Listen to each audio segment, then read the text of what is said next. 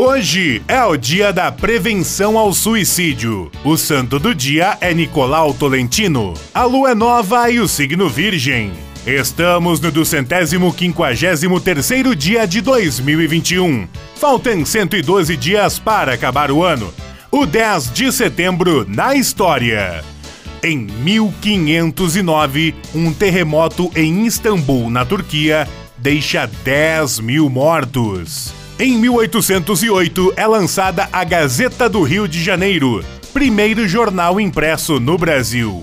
Em 1837, o líder farroupilha Bento Gonçalves foge da prisão na Bahia e volta para comandar a tropa na Guerra dos Farrapos. Em 1972, Emerson Fittipaldi vence o Grande Prêmio de Monza na Itália e conquista o primeiro título mundial de um piloto brasileiro na Fórmula 1. Em 2008, o Grande Colisor de Hadrons, descrito como o maior experimento científico da história, é inaugurado em Genebra, na Suíça. Em 2017, o furacão Irma atinge a costa da Flórida como categoria 4, depois de causar danos catastróficos em todo o Caribe.